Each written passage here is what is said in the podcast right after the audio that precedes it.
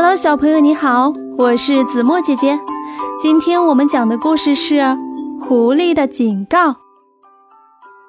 狐狸在一只紧锁着的鸡笼子旁边转来转去，却怎么也下不了手。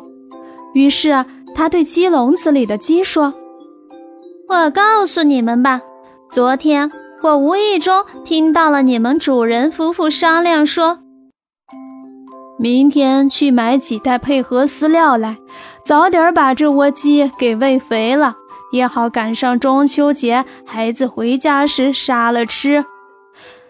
所以你们别以为主人喂你们好食料就是对你们好，赶紧趁他们打开笼子时，趁喂食或放风的机会逃掉吧，否则的话，到时候你们一个个都得死。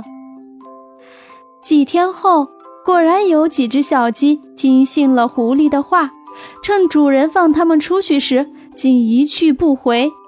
天黑后，躲进了半山腰的草丛里，准备在外边过夜了。却不料，那里正好是狐狸的家门口。